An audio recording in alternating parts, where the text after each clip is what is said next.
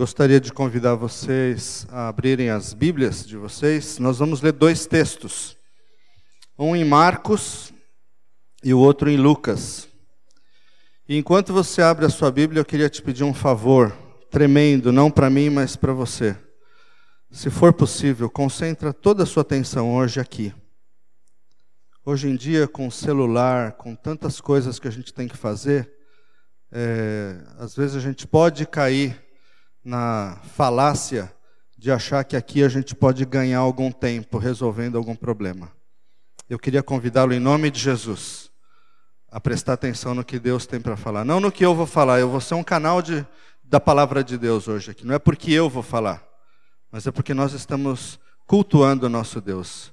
E não tem nada mais importante nesse mundo para você fazer. Ok? Marcos capítulo 1. Nós vamos ler versículos 16 ao 20. E depois nós vamos para Lucas 14. Marcos capítulo 1, 16 a 20, diz o seguinte: Andando à beira do mar da Galileia, levou Jesus viu Simão e seu irmão André lançando redes ao mar, pois eram pescadores.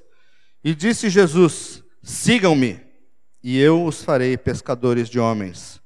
No mesmo instante, eles deixaram as suas redes e o seguiram. Indo um pouco mais adiante, viu num barco Tiago, filho de Zebedeu, e João, seu irmão, preparando as suas redes.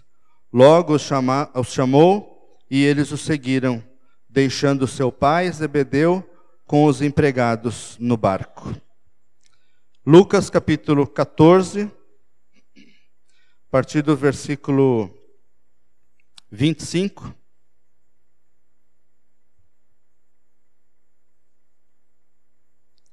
Diz o seguinte: Uma grande multidão ia acompanhando Jesus. Este, voltando-se para ela, disse: Se alguém vem a mim e ama o seu pai, sua mãe, sua mulher, seus filhos, seus irmãos e irmãs e até a sua própria vida mais do que a mim, não pode ser meu discípulo. E aquele que não carrega a sua cruz e não me segue, não pode ser meu discípulo. Qual de vocês, se quiser construir uma torre, primeiro não se assenta e calcula o preço para ver se tem dinheiro suficiente para completá-la? Pois se lançar o alicerce e não for capaz de terminá-la, todos os que o virem, o virem rirão dele, dizendo: Este homem começou a construir e não foi capaz de terminar. Ou qual é o rei que, pretendendo sair à guerra contra outro rei, primeiro não se assenta e pensa se com dez mil homens é capaz de enfrentar aquele que vem contra ele com vinte mil? Se não for capaz, enviará uma delegação enquanto o outro ainda está longe, e pedirá um acordo de paz. Da mesma forma, qualquer de vocês que não renunciar a tudo que possui, não pode ser meu discípulo. Até aqui. Querido Deus, mais uma vez nós queremos te agradecer por este dia que o Senhor preparou para nós. Obrigado mais uma vez, e a gente não se cansa de agradecer por estarmos no Brasil um país que oferece toda a liberdade de culto, nos oferece a possibilidade de abrir a tua palavra e poder meditar nela, proclamá-la aos quatro ventos dessa nação e sem ser impedidos por causa disso. Obrigado a Deus, porque o Espírito Santo que inspirou esta palavra é o mesmo que habita em nós, e a Ele que recorremos nesta hora para que a inspiração também em nossas vidas possa ser ampla e completa, e possamos mais do que conhecer, possamos te convidar, ó Deus, a fazer parte de nossas vidas de uma maneira especial. Queremos, em nome de Jesus, que o Senhor nos ajude a concentrar hoje nossa atenção no que o Senhor vai falar. E mais do que informação, queremos uma formação do nosso caráter através do teu Espírito. Nós te agradecemos e te louvamos em nome de Jesus. Amém. Hoje nós vamos falar sobre Jesus, estamos falando sobre Jesus o ano inteiro, e o discipulado. O discipulado é uma palavra que muitas vezes caiu numa má utilização dentro da nossa igreja, dentro da igreja brasileira, e às vezes acabou perdendo a sua razão de ser com relação qual é a sua proposta quando a gente fala sobre discipulado. Mas antes de falar sobre discipulado, eu queria que a gente começasse a olhar a palavra discípulo. Nós lemos dois textos aqui, o primeiro deles em Marcos, quando Jesus, logo depois de ter passado os 40 dias no deserto em jejum, saiu é, chamando os seus primeiros discípulos. Chamou Pedro, André, os primeiros, e eles prontamente é, responderam. E depois a gente lê outro texto que também vai nos ajudar a entender um pouco dessa dinâmica. Em hebraico, a palavra discípulo é limut. Se alguém fala hebraico, me desculpa a minha pronúncia, que eu não estudei bem essa aula. Em grego é matetes e significa pupilo. Meu pupilo, né? A gente fala muito sobre isso hoje, né? Ou significa aprendiz. E é uma palavra bastante utilizada. E o que é esse pupilo? O que é esse aprendiz? Quem é esse limut ou esse matetes? É aquele que aprende, obviamente, se ele é um aprendiz, ele aprende. Assimila e segue os conselhos e ensinamentos do seu mestre, com disciplina, visando aplicar os conhecimentos de modo prático e eficiente. Então, se existe um discípulo, pressupõe-se que existe um mestre. Tudo bem até aqui? Na antiguidade, no mundo antigo, era muito comum a gente ver líderes, filósofos gregos, rabis e mestres judeus tendo ao seu redor um, um secto, um conjunto, um, um grupo de discípulos, de limuts ou de matetés. Elias, por exemplo, quando a gente vai para o Antigo Testamento, discipulou, podemos dizer assim, a Eliseu. Tanto que quando ele foi arrebatado, é, Eliseu, além do seu manto, ficou com todo o seu ministério. Moisés também, se a gente olhar a vida de Moisés, e quando ele passa o, o, a sua liderança para que o povo pudesse entrar na terra prometida, ele passa para um discípulo seu que foi Josué. Passa para alguém que viveu com ele, que aprendeu com ele, que assistiu a esse mestre trabalhando e atuando. No Novo Testamento também existe essa conotação geral daqueles que aceitavam o ensinamento. Então a gente também vê no Novo Testamento alguns exemplos. Paulo, por exemplo. Paulo, além de ser discipulador, por exemplo, de Timóteo, foi discipulado por Gamaliel. Ele mesmo fala sobre isso. Ele aprendeu a lei, aprendeu os profetas e cresceu escutando tudo isso e ensinando também depois da sua conversão, do seu encontro com Jesus, discipulou um, um sem fim de discípulos e dentre eles Timóteo. Ser discípulo Nesse contexto que estamos falando, irmãos, é muito mais do que o aprender, assimilar e praticar. O que a gente queria ver hoje com vocês é que ser discípulos é viver. Isso tem um outro sabor, tem uma conotação diferente.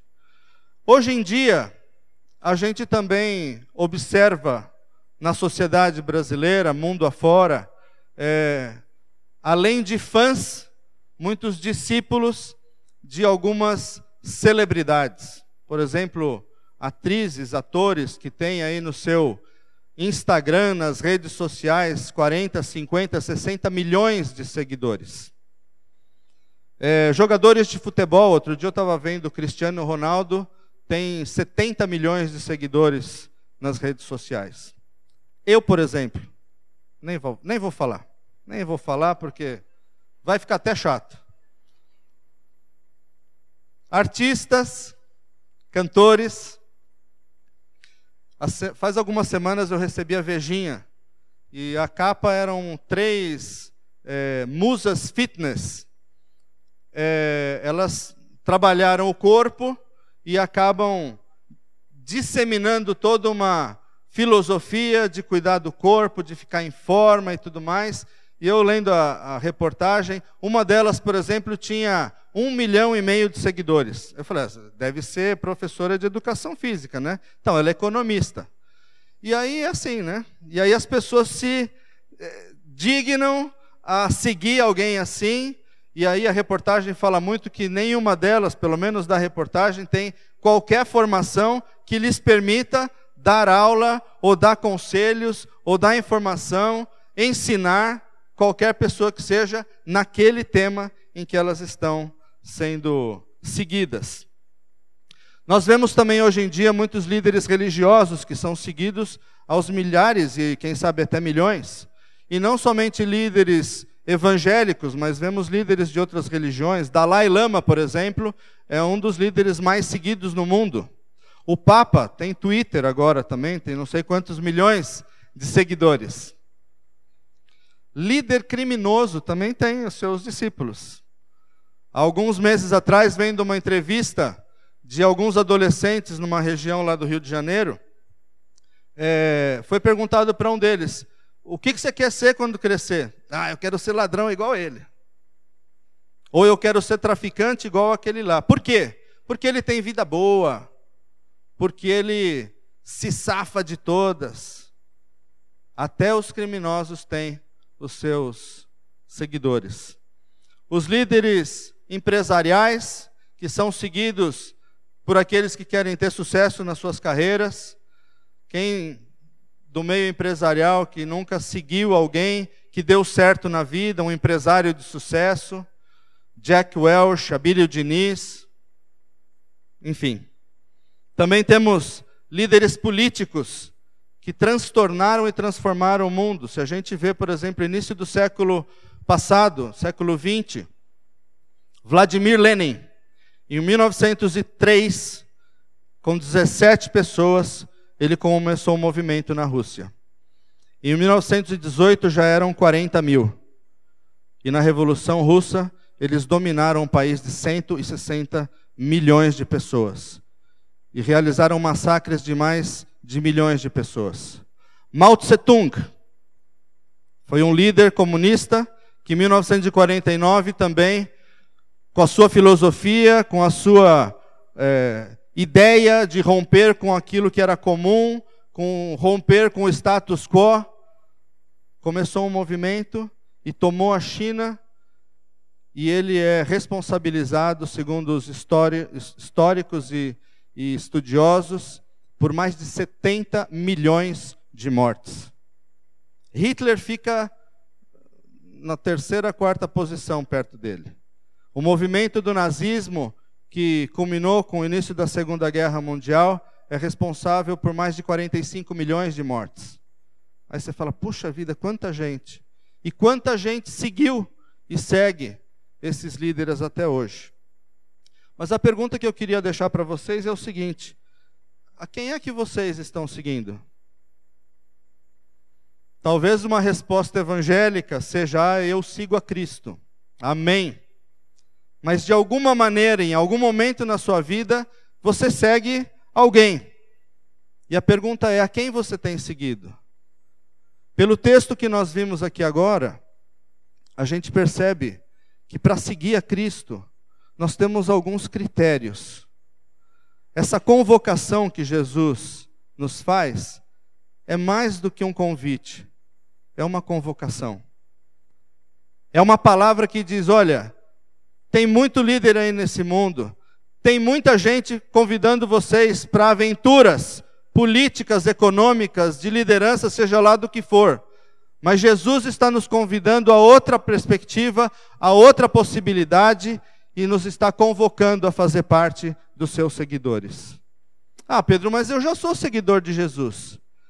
Se você é irmão, irmã, eu queria então caminhar um pouco com você, para a gente talvez ajustar algumas coisas e a gente perceber juntos qual é essa proposta que Jesus está nos fazendo. O convite do texto é ao discipulado.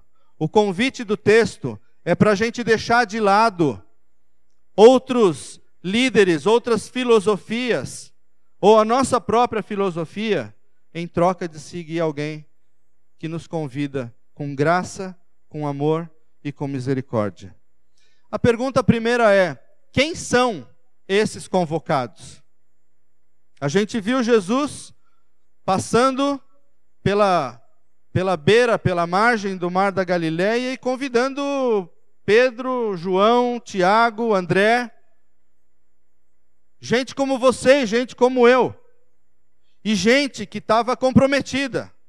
E nesse momento do ministério de Jesus, ele já era bem conhecido ali naquela região. As pessoas já sabiam quem era Jesus. As pessoas já sabiam dos seus milagres, sabiam do seu papel, conheciam parte do seu ensinamento. E quando Jesus chamou esses primeiros discípulos, qual foi a reação deles? Prontamente eles atenderam. Pedro largou tudo o que tinha que fazendo, André largou tudo o que estava fazendo, João, Tiago largaram os empregados, largaram os barcos, largaram as redes e seguiram a Jesus, porque eram comprometidos. Não eram eruditos, não eram teólogos, mas eram gente simples como nós, e que estavam trabalhando, que estavam na lida, estavam na ativa, e eles estavam dispostos a assumir responsabilidade. Essa talvez seja a primeira característica daqueles que estão sendo convocados, e mais do que isso, daqueles que aceitam esse chamado, daqueles que aceitam essa convocação. Pessoas com sede de Deus, pessoas que buscavam o reino de Deus. Como eu disse, provavelmente eles já conheciam muito a respeito de Jesus, e não custou muito essa decisão de deixar a sua vida para seguir a Jesus Cristo. E quantas vezes nós, diante de um convite tão especial de Jesus, ficamos titubeando, esperando: será que é para mim? Será que sou eu? Será que não é para o vizinho? Pessoas com certa ambição eram pescadores. E como pescadores, eles iam atrás de onde tinha peixe. E não tinha limitação. Eles iam até o fim, iam mar adentro, iam buscar o alimento, porque era o seu trabalho gente disposta, gente audaz. E Jesus mostrou através do conhecimento e do convite que a expectativa deles podia ser aumentada. Era muito mais audacioso seguir Jesus do que ir em alto mar conseguir o peixe que eles estavam buscando. E Jesus também está nos convidando, irmãos, a segui-lo, abrindo mão de talvez sonhos grandes, por sonhos eternos. Jesus aumentou a expectativa deles, mostrando que o mar seria o mundo e não mais aquele mar limitado que eles estavam trabalhando. Eu os farei pescadores de homens. Pessoas capazes de aceitar desafios. É atrás disso que Jesus está. Gente atrás e a fim de aceitar desafios. Eu chamo isso de pessoas desinstaladas, gente com rodinha no pé. Não, não tem não. Mas eu gosto de falar quando gente tem rodinha no pé, porque não tem raiz. Põe uma rodinha no seu pé, um patinho no seu pé e empurra você. Para onde você vai? Para onde te empurrarem. E é exatamente espiritualmente falando isso que Jesus quer de nós: gente desarraigada, desenraizada, com rodinha no pé, que ele tem a liberdade de empurrar para onde ele precisar que você seja enviado, e você não vai ter resistência nenhuma. É isso que ele está fazendo aqui. Ele resgatou os primeiros quatro discípulos que estavam lá trabalhando no dia a dia. E isso não significa que a gente precise largar o que está fazendo. Mas o que nós fazemos no dia a dia ganha outra importância. Quando Jesus tem um propósito para mim e para você, para mim e para a sua vida. É gente com rodinha no pé que acompanha a movimentação missionária de Deus. E talvez uma primeira pergunta para você: até onde você está disposto ou disposta a ir por Jesus? Ah, Pedro, até tá bom da serra, talvez eu vou. Mais para frente não. Até onde estamos dispostos a abrir mão da gente em favor de uma chamada ou de uma convocação de Jesus? Eu me lembro quando eu fui para a China e eu fui convidado para ir para lá. E quando eu fui convidado, eu estava sozinho. E aí, nesse meio tempo, eu conheci a Tel, que é a minha esposa, não está aqui hoje, está lá com as crianças. E eu tentei começar a negociar com Deus. Eu falei, Deus, eu acho que não é um bom momento para eu ir para a China, né? É, comer cachorro, comer gato. Eu já conhecia o país. Tentei encontrar um ou outro que pudesse no meu lugar. Eu estou falando de trabalho secular, porque o meu interesse era ficar aqui. Mas não teve negociação com Deus. Poderia ter? Poderia. Eu poderia dar um jeito. Mas eu tenho convicção de que eu, se, de, se eu desse esse jeito, era o meu jeito, não era o jeito de Deus. Resumo da ópera: 40 dias depois de começar a namorar a Tel, eu passei meio ano na China. Mas tinha um propósito para isso, irmãos. E eu já falei alguns propósitos aqui para vocês. Um deles era falar de Jesus para o Mauro Ventura, um grande amigo meu. E aí eu falei para Deus, mas tem que mandar lá longe para falar? Não podia encontrar um, um chinês que falasse português? Deus está interessado em gente desenraizada, com rodinha nos pés. Estejam prontos a ser enviados para onde quer que seja. E pode ser que onde quer que seja não seja fora do Brasil, nem fora da sua cidade. Pode ser ir na casa de um parente que faz cinco anos que você não vai e que você sabe que Jesus está te chamando para ir fazer a tua obra lá. Gente com rodinha nos pés. Jesus era assim. O discipulado de Jesus, irmãos, é tanto quantitativo quanto qualitativo. Quando a gente vê aqui no, no versículo é, 25, uma grande multidão ia acompanhando Jesus. Grande multidão. E ele, voltando-se para ela, disse: Se alguém vem a mim e ama o seu pai, sua mãe, sua mulher e todos aqui, mais do que a mim, não pode ser meu discípulo. O que, que significa dizer? Que a multidão estava seguindo. E Jesus está esperando muita gente. Jesus está convidando muita gente. Jesus está convidando você para fazer parte de tudo isso. Mas Ele também te convida para que esse entusiasmo não seja algo passageiro, para que seja algo duradouro.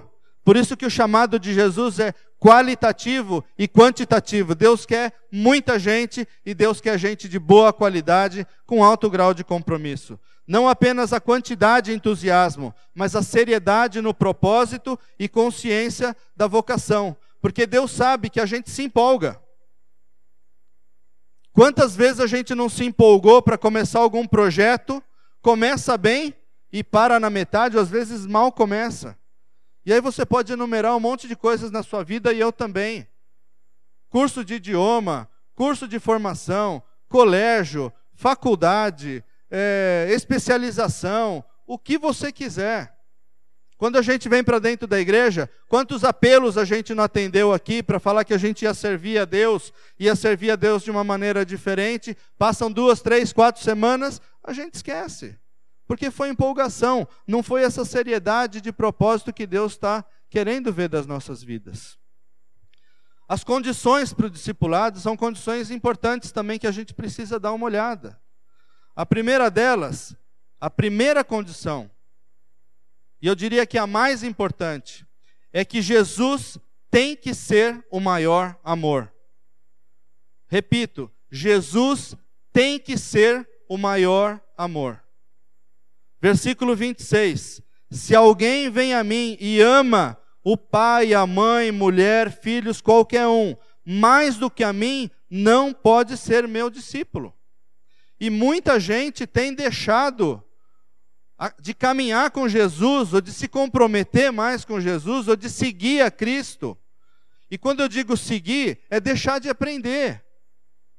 Porque as pessoas têm deixado de aprender, têm deixado de viver, por N razões.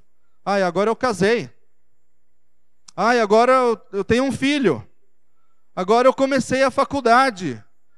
Agora eu sei lá o quê. Jesus não está te convidando para sair desses papéis que você está atuando. Jesus está se convidando para fazer parte de tudo isso. É, é, é, muito diferente.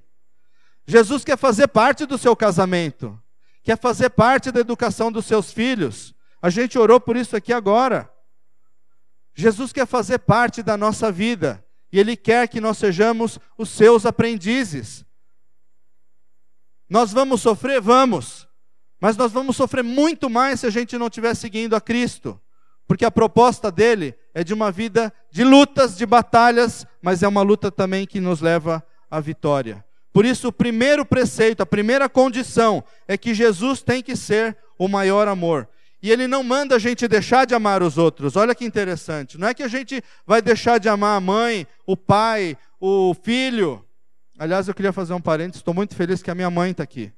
Depois de alguns meses, algumas placas e pinos na tíbia, no perônio, no calcanhar, no tornozelo, eu posso vê-la aqui. Graças a Deus, fico muito feliz por isso. Não é para deixar de amar. Mas Deus está nos chamando para uma, uma, uma relação onde o amor não é negociável. O amor a Ele não é negociável. O morrer diário deve ser estilo de vida. Versículo 27. E aquele que não carrega a sua cruz e não me segue não pode ser meu discípulo. E para os discípulos, irmãos, não precisava explicar duas vezes o que era esse morrer, morrer diário, quando se falava em cruz. Sabe por quê? Porque só aquele que estava carregando uma cruz estava condenado à morte. Naquele tempo do domínio romano, carregar uma cruz era a sentença de morte. E lembro também quando eu trabalhei na China, uma tarde, num domingo, a gente estava passeando pela cidade e passou como que aquelas combis que só tem a, a, a, parte da frente, né? Tem a carroceria, uma plataforma atrás, e tinha uns dois, três chineses sentados ali, amarrados, com aquelas placas de madeira, igual, não sei se ainda tem hoje em dia no centro, né? Quando vende ouro, compra ouro, né? Então ele tinha lá, eles tinham, né?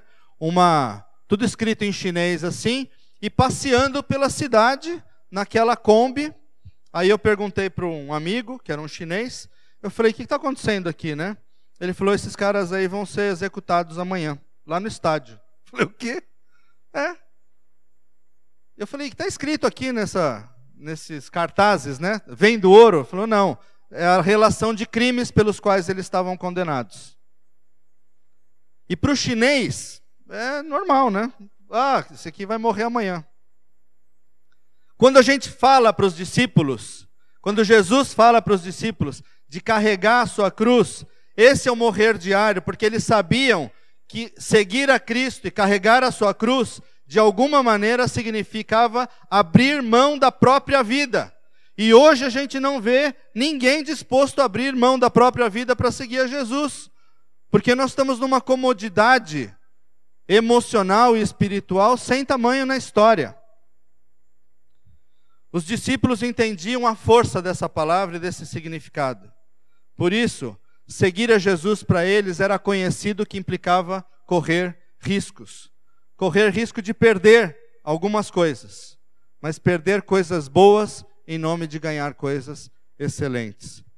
E aqui, Jesus também não está falando para a gente matar o eu que é outro medo que a gente tem. Ah, eu vou seguir a Jesus, vou perder até minha identidade, porque vou ter que abrir mão de mim, dos meus prazeres e de tudo que eu sou. O convite de Jesus é muito claro, ele não quer matar o nosso eu, porque ele sabe que o eu é único, ele nos criou dessa maneira especial, como indivíduos especiais que ele quer atuar. O que ele quer matar em nós, ao invés do eu, é o nosso egoísmo, é a nossa prepotência, é a nossa atitude de não abrir mão de nós mesmos em favor dos outros. E o que Jesus quer é que a gente priorize ao Senhor perante tudo, inclusive perante nós mesmos. Não precisamos matar o eu, precisamos matar o nosso egoísmo. E quem tem força para fazer isso é só o amor de Jesus. Não tente você sozinho matar o seu egoísmo. Você vai ficar pelo meio do caminho e vai se frustrar, porque em nós não tem força espiritual nenhuma para a gente vencer o nosso egoísmo, a nossa arrogância e a nossa prepotência. Mas em Cristo somos mais do que vencedores, inclusive para vencer a nossa prepotência e arrogância. Algumas reflexões a respeito desse discipulado é que ele, na emenda disso aqui tudo, ele é um alto investimento. Seguir a Cristo não é algo que você vai fazer em, em alguns meses. A proposta aqui é investir a sua vida. E a sua vida talvez para você seja cara. E é. Mas eu queria dizer uma coisa: ela é muito mais cara para Jesus e ele mostrou isso entregando a sua vida na cruz por você e por mim. Não fale você que a sua vida é mais importante para você do que para Cristo, porque nós não teríamos coragem de morrer por ninguém. Mas Jesus fez isso por você e por mim. E ele sabe que a sua vida é importante. Ele sabe o valor disso. Tão importante que ele se deu por você e por mim. E viver a vida cristã é como construir essa torre, como ele falou aqui. Não dá para começar sem pensar em terminar. E só termina, desculpa o pleonasmo, no fim. Não dá para terminar antes. Por isso ele fala que alguém que vai construir uma, uma torre, meça, avalie, olhe, faça os cálculos. E a mesma palavra que ele estava falando para essa multidão que estava seguindo a ele e que queria ser seus discípulos. Mas ele falou assim: meçam o que vocês vão fazer, porque ser meu discípulo, me seguir, é investir a vida. Sentem, façam o cálculo, avaliem a situação. Porque se não for assim, assim como ele contou essa parábola, que a, a torre vai ficar pela metade, o mal vai fazer o alicerce, e quem a vir vai se rir, vai debochar, assim vai ser com a nossa vida. Quer seguir a Jesus? Avalie. Mas de uma coisa eu posso assegurar a vocês: é a única saída para nós. Porque não seguir a Cristo é outra opção que nos leva direto para o buraco. Eu gosto de Jesus porque não tem meio termo com ele. Ou é ou não é. Não tem, como aquele partido famoso, em cima do muro. Ó oh, Jesus, eu não vou te seguir, mas eu também não vou seguir o outro. Não existe isso. Ou a gente ajunta, como ele diz, ou a gente espalha. Não tem aquela de fazer assim, ó, estou vendo tudo espalhado, eu não estou ajuntando, mas eu também não estou ajudando a espalhar. Como às vezes o Isaac e a Emília faz em casa nos brinquedos. Com Cristo não dá para ter meio termo. Jesus nos, nos convida a algo radical, algo para mudar extraordinariamente as nossas vidas e que vai custar toda a nossa vida. E só termina no dia que Jesus olhar a gente cara a cara e falou: servo bom e fiel, vem aqui e passa para o gozo do meu paraíso, da minha habitação. É isso que ele está nos convidando para viver. E a gente não precisa esperar chegar lá para viver essa vida gostosa e cheia de vitórias. Hoje, aqui, já é possível. Quando a gente vê aqui tantas pessoas que vieram orar, vieram pedir oração, por quê? Porque nós temos consciência e plena certeza de que em Cristo nós podemos ter a resposta para as nossas vidas. E Ele, de fato, quer ser a resposta para a sua e para a minha vida. Muitos abandonam no início, ou ficam pelo meio do caminho, como a gente deixa outras coisas pelo meio do caminho. E eu queria perguntar para você: quantas vezes você talvez tenha ficado no meio do caminho? E talvez Satanás fica colocando no seu ouvido assim: cara, não vai dar certo, nem começa. Você não vai conseguir. Deixa para lá. Você já falhou tantas vezes, já caiu tantas vezes. Sabe quem deve ter escutado muito isso? Pedro. além de mim, o discípulo. Pedro, você já negou Jesus três vezes, cara. Larga a mão, vai pescar, vai cuidar da tua vida, não envergonha mais os outros. Aí você fala, ah, será, Pedro? Será não. Quando Jesus voltou, que teve um encontro com ele, o que, que ele estava fazendo? Tinha voltado a pescar, trabalhar, tinha abandonado. Por isso, irmão, irmã, se algum dia ou algumas vezes você já falhou nessa de querer seguir a Cristo, não tem problema, porque Deus também está vendo a intenção do seu e do meu coração. Ele quer que a gente mude, e Ele está estendendo a sua mão para que isso seja uma realidade. O que Jesus não pode admitir é que você desiste. Sabe por quê? Porque ele não desiste nem de você e nem de mim. Outra coisa que é uma reflexão importante sobre o discipulado é que o discipulado é uma guerra. A gente viu aqui do rei que vai sair numa guerra. E a nossa guerra é contra tudo e contra todos. Contra carne, contra parente, contra amigo, gente que quer nos desviar do caminho, mas é também contra principados, contra potestades, contra um inimigo espiritual que é covarde também porque não nos enfrenta, quer morder o nosso calcanhar. A nossa caminhada com Jesus, segui-lo, é estar disposto a enfrentar essa guerra. E como Jesus falou aqui, se alguém vai entrar na guerra, meça meça bem, porque é para entrar para ganhar. É para entrar para arrebentar. Ah, mas eu não consigo. Não vamos conseguir mesmo. Mas em Cristo nós conseguimos. E é essa proposta que Ele está nos dando. E é necessário estar preparado, irmãos. E para se preparar, é só através da convivência com Jesus. Não tem outra maneira de se preparar. Não tem outra maneira de ganhar forças. É água, é água da vida. É pão, é o pão da vida, coisa que a gente precisa para ficar forte. Jesus está nos convidando para uma convivência, para vencer, em primeiro lugar, a mim e a você, ao meu ego, ao meu egoísmo, e sermos os disseminadores e fazedores de discípulo.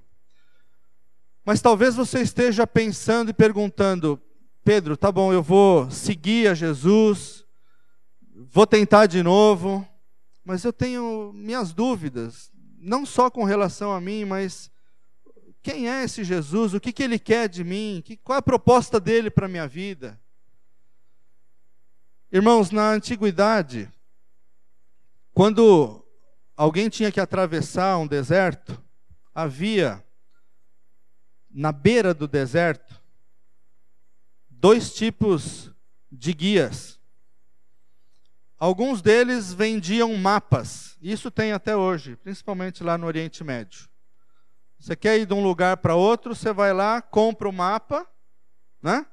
Do rapaz, abre o mapa e se vira para chegar do outro lado. São guias turísticos que dão indicações, mas tem. Mas na antiguidade tinha outro tipo de guia. Era aquele que você pagava e ele não te dava um mapa. Ele era o próprio mapa. E ele ia com você. Ele caminhava com você. Irmãos, Jesus não é vendedor de mapas. Quando a gente precisa caminhar e chegar a alguns lugares, e fazer da nossa vida esse constante seguir, nós não temos um vendedor de mapas ao nosso lado. Nós temos um guia que nos guia nos nossos desertos espirituais, nas nossas lutas. Quer uma prova disso? Ainda que eu ande pelo vale da sombra da morte, não temerei mal algum, por quê? Porque tu estás comigo. Se eu tivesse comprado um mapa, eu estaria sozinho naquele deserto. E é esse Jesus que não vem de mapa, mas que vive com você, é nele e é ele que está te convidando a fazer parte dessa caminhada. Jesus se fosse vendedor de mapa, não andava com a gente. E Jesus, quando foi o mestre dos seus discípulos, durante três anos, fez tudo, tudo, tudo com os seus discípulos. Caminhou, andou, chorou, comeu, fez as suas necessidades fisiológicas muito próximo dos seus discípulos. E os seus discípulos, por sua vez, também tiveram que passar por esse processo, e é um processo onde há muita intimidade. Quando a gente pensa nisso fisicamente, não fica difícil de imaginar Jesus caminhando no deserto e conduzindo seus discípulos aonde quer que eles fossem. Jesus não vendeu o mapa e falou: Ó oh, pessoal, eu encontro vocês lá do outro lado e vocês passam aí. Hoje acho que vai fazer uns 50 graus aí nesse deserto. Jesus caminhava e sabe a temperatura desse deserto e sabe a temperatura da nossa vida. Jesus também não falou: olha, dorme aí de, de madrugada, eu vou para a cidade e depois amanhã eu volto. Jesus ficou muitas vezes no deserto sabendo que a temperatura lá é de menos 15, menos 20 graus, porque não tem vegetação para segurar o calor.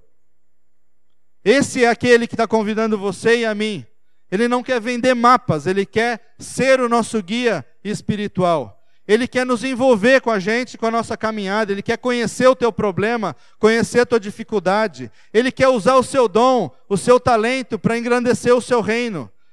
Ele quer ajudar você a tomar decisões. Hoje na escola dominical a gente falou sobre conselhos. Quanta gente com dúvida de N natureza, dúvida do que vai fazer com a vida, dúvida do que faz com dinheiro, dúvida de como educar os filhos. Gente que passa 20, 30, 40 anos com dúvida onde que Deus quer que use dentro da igreja e do reino dele. Jesus quer ser essa resposta, Jesus quer ser essa solução, mas isso só se consegue com intimidade com o mestre. Esse é o convite para vivermos essa intimidade. E ele não quer que também nós sejamos esses vendedores de mapas. Jesus quer gente que caminha com gente. E quanta gente precisa também de você, do seu abraço, da sua oração, do seu discipulado, do seu exemplo. E às vezes a gente se furtando a tomar a nossa parte no reino. Jesus não quer que a gente seja meros analistas de números e estatísticas. A gente é muito bom nisso, né? quantos evangélicos, quantas igrejas e não sei o quê. É necessário, mas Deus quer que a gente ponha a mão no arado para trabalhar. Deus quer prática. Por isso que discipulado, mais do que conhecer, do que aprender, do que praticar, é viver. A proposta de Jesus para o discipulado é viver com Ele e para Ele. Tem algum consultor aqui? Então posso falar. Eu já fui consultor, tá? Jesus não quer consultores do reino de Deus. Os consultores têm a sua função, tá? Eu já fui consultor. Xandão tá rindo porque você não foi consultor não, né, Xandão? Eu fui e é uma profissão de muito respeito.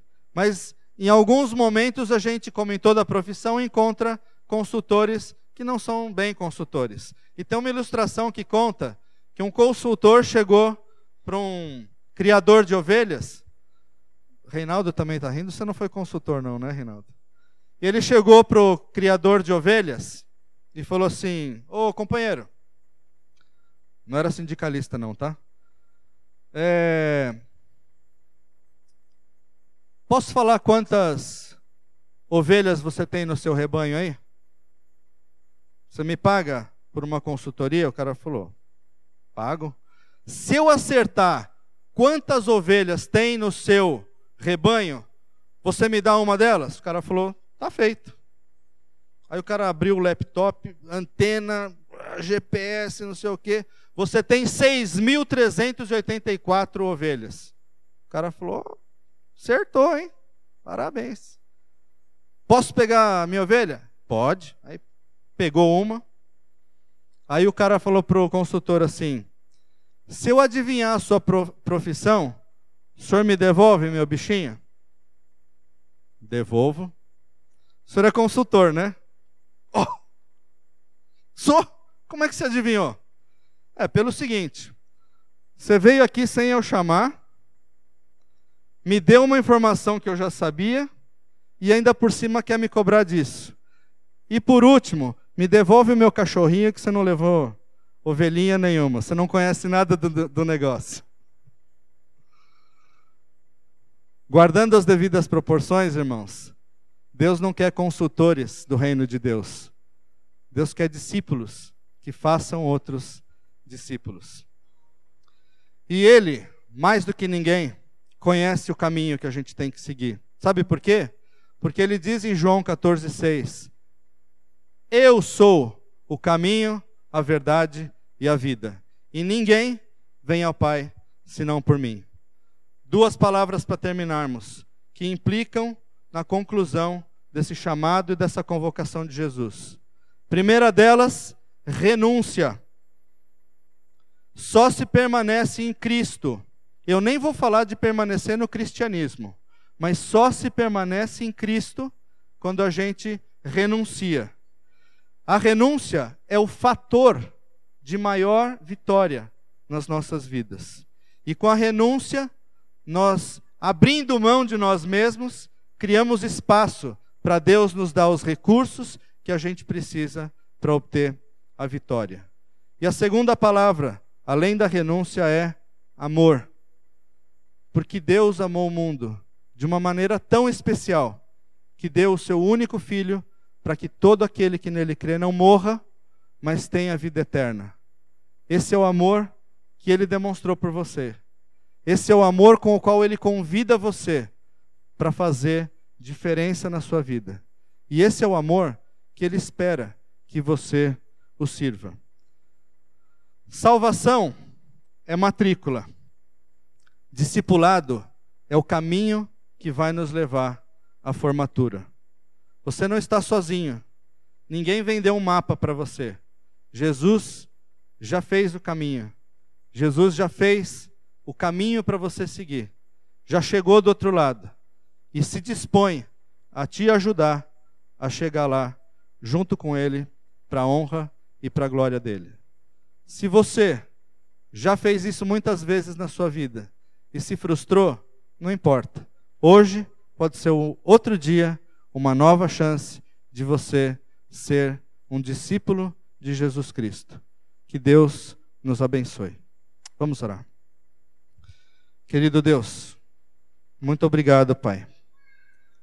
Porque apesar de nós, o Senhor nos convida para viver uma vida extraordinária, longe daquela mesquinhez, daquelas preocupações, longe, ó Deus, daquele sentimento carnal nosso de achar que a gente vai resolver tudo sozinho, vai fazer tudo sozinho, longe daquela mentira que muitas vezes a gente vive, achando que vindo na igreja, participando talvez de algum grupo, ou talvez é, indo a algum evento cristão evangélico, está tudo resolvido. A tua proposta para nós é muito mais ampla do que isso, Senhor. O teu convite para nós, doce, suave e agradável, é para te seguir. É para deixar a nossa vida ser direcionada e guiada pelo Senhor. Muito obrigado, porque o Senhor já trilhou essa, esse caminho. E o Senhor nos oferece o caminho das pedras, as dicas, as soluções, a instrução, para que, ainda que a gente sofra no caminho, tenhamos plena convicção de que sozinhos estamos derrotados, mas contigo somos mais do que vencedores. Queremos, ó Deus, ser teus discípulos. Queremos, ó Deus, renovar contigo o compromisso de viver para a tua honra e para a tua glória. E livra-nos, ó Deus, de nós mesmos, da apatia, livra-nos da nossa preguiça espiritual, do nosso desmazelo, livra-nos, ó Deus, da nossa leviandade e dá-nos, ó Deus, um coração comprometido contigo. Ajuda-nos a resistir às tentações de parar pelo meio do caminho e mostra-nos, ó Deus, a beleza de seguirmos contigo até o fim, até o dia de Cristo, onde o Senhor nos vai entregar a coroa da vida. Seja assim na minha vida, Seja assim na vida dos meus irmãos, em nome e para a glória de Jesus. Amém.